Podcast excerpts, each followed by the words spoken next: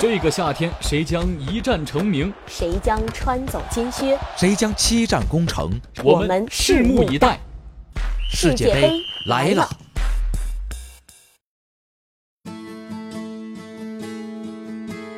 这里是新华 FM 世界杯特辑，澳大利亚队袋鼠军团梦想走得更远。曾经的澳大利亚队只希望能够进入世界杯决赛圈，而自2006年以来，他们已经连续四次实现这一目标。现在，袋鼠军团开始有了更大的梦想。本届世界杯小组赛，澳大利亚被分到 C 组，同组还有法国、丹麦和秘鲁。虽然比赛会很艰难，但面对同组对手，澳大利亚还是可以放手一搏。澳大利亚首次亮相世界杯是一九七四年。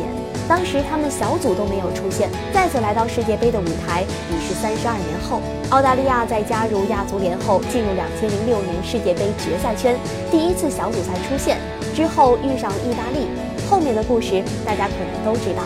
他们止步于十六强，随后的两次世界杯他们都没能从小组突围。俄罗斯世界杯预选赛，澳大利亚可谓一波三折，在亚洲区十二强赛中。澳大利亚和日本、阿联酋、沙特、伊拉克和泰国分到一个小组。由于最终小组排名排在日本和沙特之后，因此没能直接获得世界杯门票。不过，他们还是幸运地击败了叙利亚后，获得参加洲际附加赛的机会。附加赛中，澳大利亚成功击败洪都拉斯，这才搭上了去往俄罗斯的末班车。然而，就在球队成功晋级后，主帅波斯特科格鲁辞职，临危受命的是荷兰人范马尔维克。他深知自己任务的艰巨，因此非常务实，采取了传统的四后卫打法。